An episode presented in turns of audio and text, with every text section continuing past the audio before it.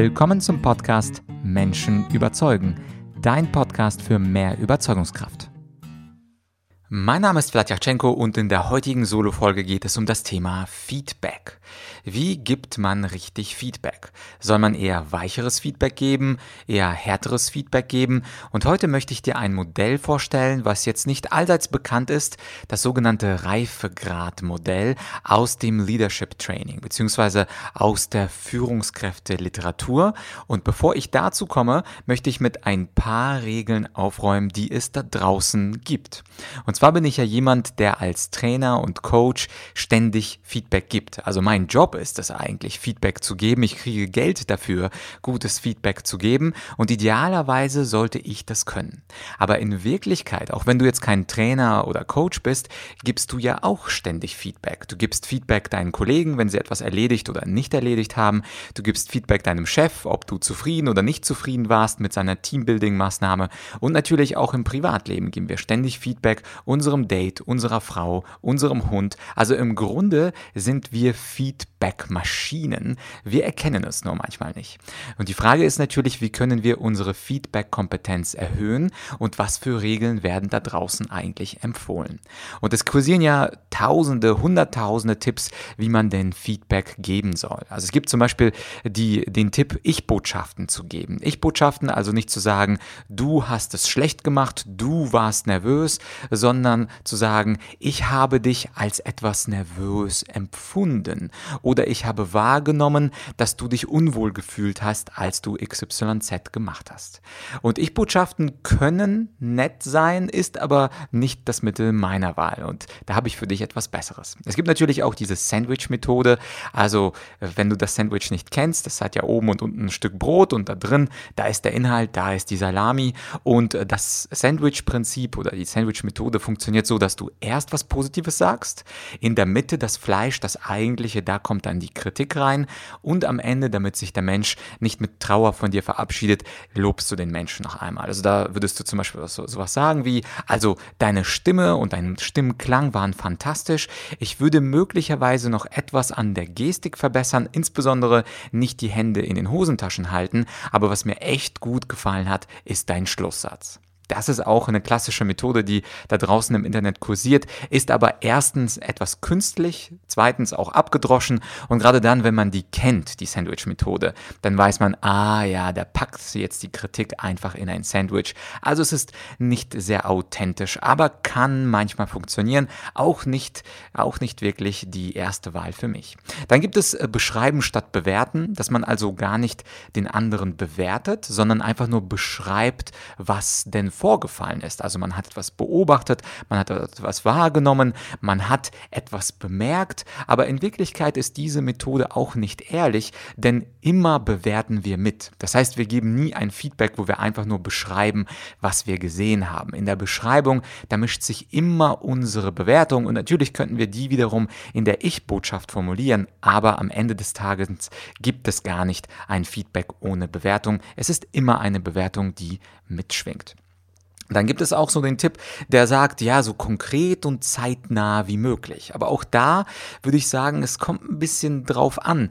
Beispielsweise möchten einige Menschen es nicht allzu konkret wissen. Also wenn ich beispielsweise 17 Verbesserungsvorschläge hätte zu einer Rede, dann könnte ich sie konkret von 1 bis 17 aufzählen. Das wäre super konkret und das steht vielleicht auch auf meiner Feedback-Datei.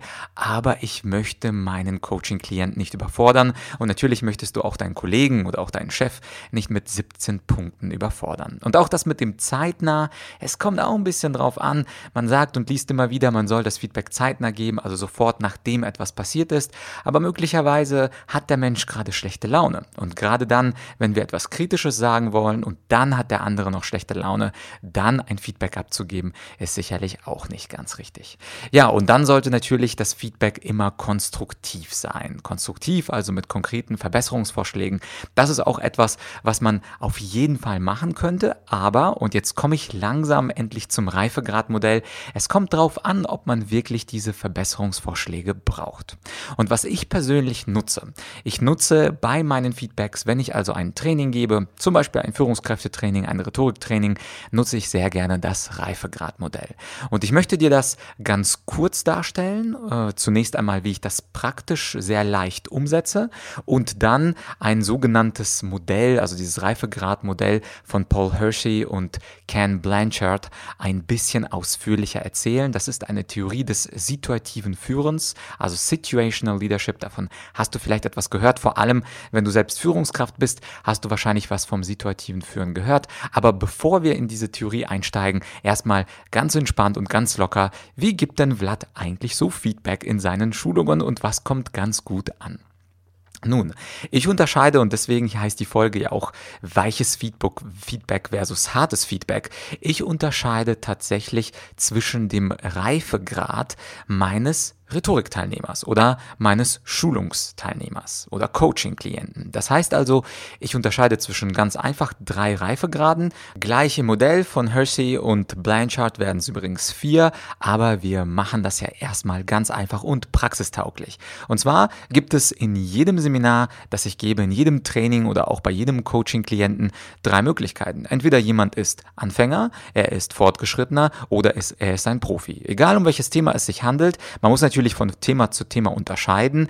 Also das ist übrigens auch ein Tipp an Führungskräfte. Wenn Mitarbeiter A jetzt in einem Bereich Anfänger ist, kann er trotzdem im anderen Bereich Profi sein und im dritten Bereich eben fortgeschrittener. Und so ist es auch in meinen Trainings. Ich unterscheide wirklich themenspezifisch. Ist jemand zum Beispiel äh, beim Thema Rhetorik Anfänger, Fortgeschrittener oder Profi.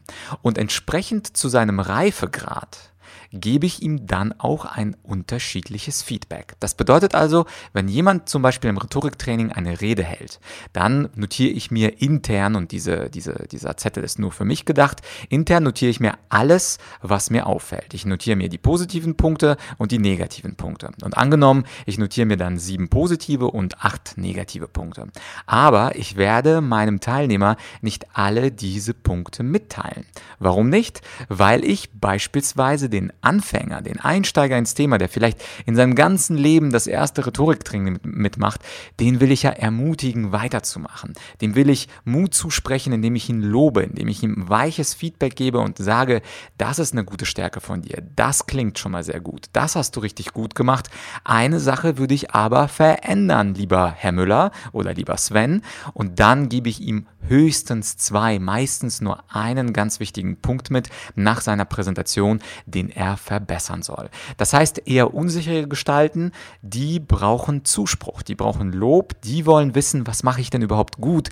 Gib mir irgendeine Bestätigung, eine Rückbestätigung, dass ich das halbwegs ganz gut gemeistert habe. Und genau das gebe ich dem anderen. Das heißt, ich gebe also niemals das ganze Feedback, sondern ich gebe ihm eher positives und dann ein ganz kritisches Feedback. Und wie ist das beim Fortgeschrittenen? Der Fortgeschrittene, der ist ja schon gut unterwegs. Das heißt also aus den unterschiedlichen Punkten, also sieben positive, acht negative, werde ich jetzt auch intern als Trainer gewichten. Was ist jetzt wirklich wichtig? Was muss er wissen? Und anschließend werde ich ihm ungefähr eine Mischung geben von zwei, drei Punkten, die gut gelaufen sind und zwei, drei Punkte, die nicht so gut gelaufen sind. Das heißt also, der Fortgeschrittene braucht nicht mehr ganz so viel Zuspruch und ist eher kritikfähig und er hat quasi eine mittlere mittlere Reife erlangt. Also mittlere Reife hier nicht doppeldeutig zu verstehen, sondern er ist nach diesem Reifegradmodell auf Stufe 2 und insofern kann er auch mit härterem Feedback umgehen, aber es soll nicht allzu hart sein und es soll aber auch nicht allzu weich sein, denn dann fühlt er sich ein bisschen veräppelt und er weiß ja, dass er schon ganz gut ist, aber eben nicht sehr gut. Und jetzt kommen wir zum dritten Reifegrad. Das ist der Teilnehmer, der schon sehr, sehr gut ist. Also möglicherweise ist er schon Politiker im Landtag. Möglicherweise ist er seit 15 Jahren Jahren Führungskraft. Möglicherweise ist er sogar hin und wieder im Fernsehen und wird interviewt.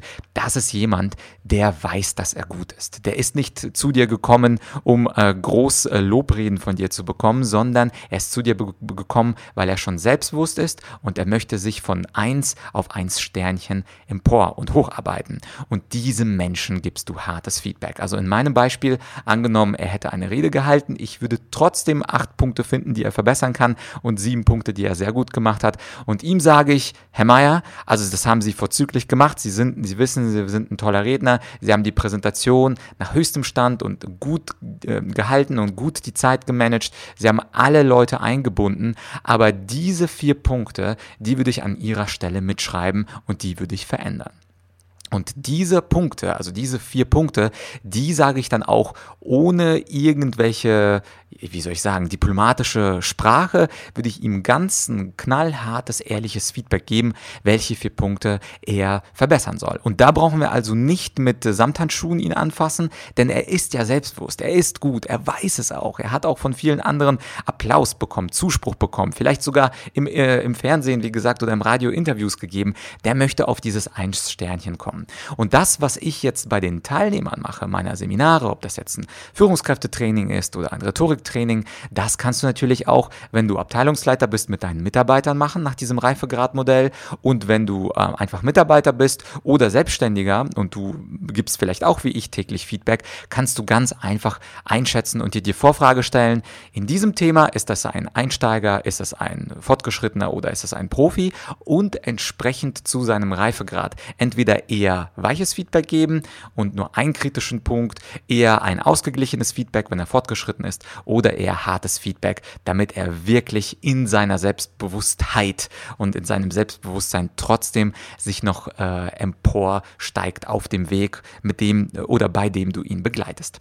Das ist also mein vereinfachtes Reifegradmodell und streng genommen könntest du an der Stelle sagen, oh, okay, Vlad, vielen Dank, das war doch ganz verständlich, das werde ich so machen. Also es geht nicht darum, weiches oder hartes Feedback zu geben, sondern es geht darum, tatsächlich nach dem Anfänger, Fortgeschrittenen und Profi zu unterscheiden. Und jetzt Jetzt kommt aber sozusagen für die Streber von uns äh, das Reifegradmodell nach Hersey und Blanchard. Wie gesagt, das sind die äh, Theoretiker, die das situative Führen eingeführt haben. Das ist heute immer noch, also 50 Jahre später, mit die herrschende Meinung, wie man Leadership versteht und wie man seine Mitarbeiter führt.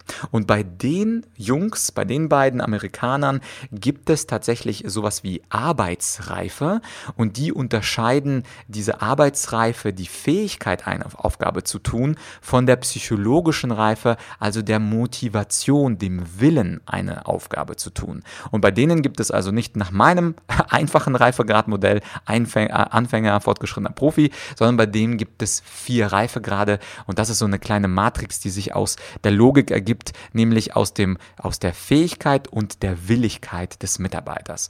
Das heißt, es gibt auf der untersten Stufe bei äh, Hersey und Blanchard den Mitarbeiter, der nicht fähig und nicht willig ist. Also er kann es nicht und er, er möchte es nicht. Das ist Reifegrad 1, also die unterste, die schlechteste Stufe. Dann gibt es Reifegrad 2, da ist ein Mitarbeiter nicht fähig, also er hat nicht die Kompetenz, die, den Sachverstand, aber er ist willig, das zu lernen und zu verstehen und das eigentlich zu erledigen. Das ist Reifegrad 2. Reifegrad 3, also noch besser ist, wenn der Mitarbeiter natürlich fähig ist, also er hat schon die Kompetenzen, aber ihm fehlt die Motivation, es zu tun. Also er ist fähig, aber nicht willig. Und Reifegrad 4, das ist natürlich das Best-Case-Szenario für uns als Mitarbeiter, Kollegen, Führungskräfte. Der Mitarbeiter ist sowohl fähig als auch willig, etwas zu tun.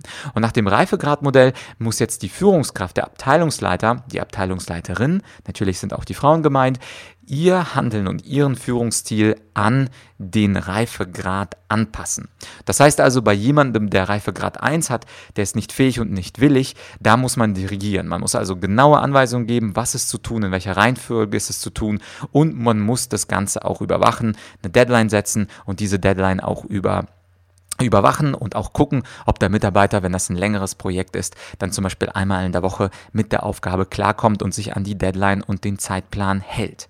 Das ist also das Telling. Das äh, nennen die Paul Hersey und Ken Blanchard, nennen das das Telling. Das ist also, wenn man einfach nur Anweisungen gibt und überwacht. Dann gibt es den Reifegrad Nummer zwei.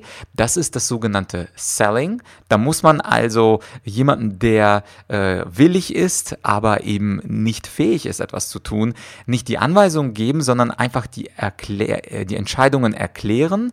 Und man kann natürlich dem anderen die äh, Möglichkeit geben, Nachfragen zu stellen. Also das ist dann nicht so ein direktives Führen, wo jemand einfach nur sagt, mach das bis zu dem und dem Punkt, sondern ja, also das wäre dann die Aufgabe für Sie, Frau Meier. Hätten Sie denn dazu noch eine Frage. Und dann gibt es halt eben Klärungsfragen und dann geht der andere dann äh, darauf ein. Dann gibt es die dritte, den dritten Reifegrad. Das war, wo der Mitarbeiter fähig ist, aber nicht willig. Also er hat die Kompetenz, aber er hat keine Motivation. Da geht es um das Participating. Also äh, da geht es darum, an der Entscheidung zu partizipieren und ähm, ihn auch dazu zu äh, ermutigen, eigene Vorschläge zu machen, weil er ist ja kompetent bei Reifegrad 1. Er hat noch keine Lust und man versucht durch diesen integrativen Ansatz, den anderen Menschen zu integrieren in die Entscheidung, nicht selber die Entscheidung zu treffen als Führungskraft. Und dieses Participating soll ihn eben motivieren und ermutigen, auch sich an der Entscheidung zu beteiligen. Und das angenehmste für eine Führungskraft ist natürlich das Delegating, also das Delegieren, wo man sagt, hey, lieber Mitarbeiter, du bist sowohl fähig als auch willig. Das heißt, ich übergebe dir die Verantwortung. Du kannst also selber die Entscheidung treffen, ob wir beispielsweise etwas einkaufen oder nicht. Du kannst selber über das Budget entscheiden und du kannst es äh, auch selber umsetzen und durchführen, was du da entschieden hast. Also da gibt es so ein ganz schönes Zitat. Am besten ist es, du stellst gute Leute ein und lässt sie in Ruhe. Das hat damals ein 3M-Manager gesagt. Ich habe jetzt leider seinen Namen vergessen, aber dieser 3M-Manager hat natürlich von Reifegrad 4 Mitarbeitern gesprochen. Also man stellt sehr gute Leute ein und dann stört man sie nicht bei ihrer Arbeit, weil sie eben sowohl fähig sind, also sowohl kompetent sind, als auch willig. Das heißt also motiviert, die Aufgabe zu tun. Natürlich träumen wir alle von solchen Kollegen in Reifegrad 4 und solchen Chefs in Reifegrad 4 und manchmal auch ähm, von solchen Ehemännern und Ehefrauen, die fähig und willig sind in Reifegrad 4. Aber die Welt ist kompliziert und manchmal haben wir es eben mit Reifegrad 3, 2 oder 1 zu tun. Das heißt also, ich wollte jetzt meine persönliche Reifegrad-Theorie des Feedbacks ein bisschen anlehnen in dieser Podcast-Folge an das wissenschaftliche Modell von Paul Hersey und Ken Blanchard, damit du auch weißt, woher ich das hab, also woher das kommt. Ich nutze also nicht Ich-Botschaften, ich nutze keine Sandwich-Methode, ich nutze nicht dieses Beschreiben statt Bewerten und ich nutze auch nicht dieses zeitnahe Ding, sondern in meinen eigenen Trainings nutze ich dieses Reifegrad-Modell und es ist wie gesagt etwas geklaut oder etwas schöner formuliert, es ist abgewandelt von den beiden Wissenschaftlern aus dem Jahr 1977, das Reifegradmodell.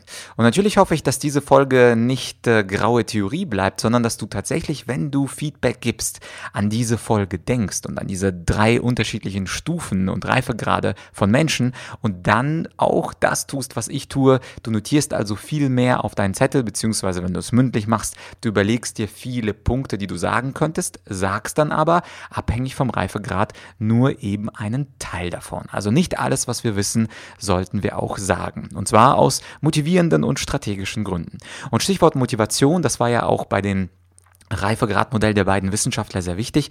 Häufig äh, finden wir die anderen Menschen etwas unmotiviert und versuchen, die anderen zu motivieren. Ich stelle aber immer wieder fest, auch bei Führungskräften übrigens, dass die Motivation auch etwas ist, woran man selbst arbeiten könnte. Das heißt also, wir wünschen uns motivierte, gut gelaunte Menschen, aber selber sind wir manchmal eben nicht ganz motiviert und selber sind wir manchmal etwas down und haben etwas schlechte Laune und haben keine Lust, den Hörer in die Hand zu nehmen, haben keine Lust, ein schönes Feedback oder eine gute Zusammenfassung zu machen oder die Aufgabe doch schon heute anzugehen, obwohl es schon 16.50 Uhr ist und eigentlich um 17 Uhr Schluss ist. Und bei diesem Thema Motivation, da habe ich vor relativ kurzer Zeit einen Online-Kurs gemacht und ich finde, der passt dazu sehr schön, denn man muss sich natürlich zu gutem Feedback motivieren, aber man muss sich auch selbst motivieren. Und dieser Online-Kurs, der behandelt das Thema Selbstmotivation. Und zwar spreche ich dort über sogenannte motivierende Gewohnheiten also bestimmte Dinge, die wir auf täglicher Basis tun können, um nicht nur diese Startenergie und diese Startmotivation zu bekommen, sondern eine sogenannte Durchhaltemotivation.